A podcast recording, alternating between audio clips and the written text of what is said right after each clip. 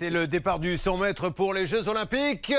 Et c'est parti, la course vient de démarrer. Il vient partir, il a fait déjà 20 mètres. Non, puis il doit s'arrêter. Il fait un test PCR. On est en train de vérifier s'il a bien dormi. On vérifie tous ses vêtements, on les nettoie. Il doit changer de short et de chaussettes, on les désinfecte. Et il repart. Il ne reste plus que 40 mètres à faire. Top, deuxième arrêt. Ah, on lui fait faire un autotest à l'instant. Euh, on lui change ses chaussures. Il y a trois personnes qui viennent qui vérifient au fond de sa gorge. Il n'a pas de dépôt. Non, il n'en a pas. Il peut continuer.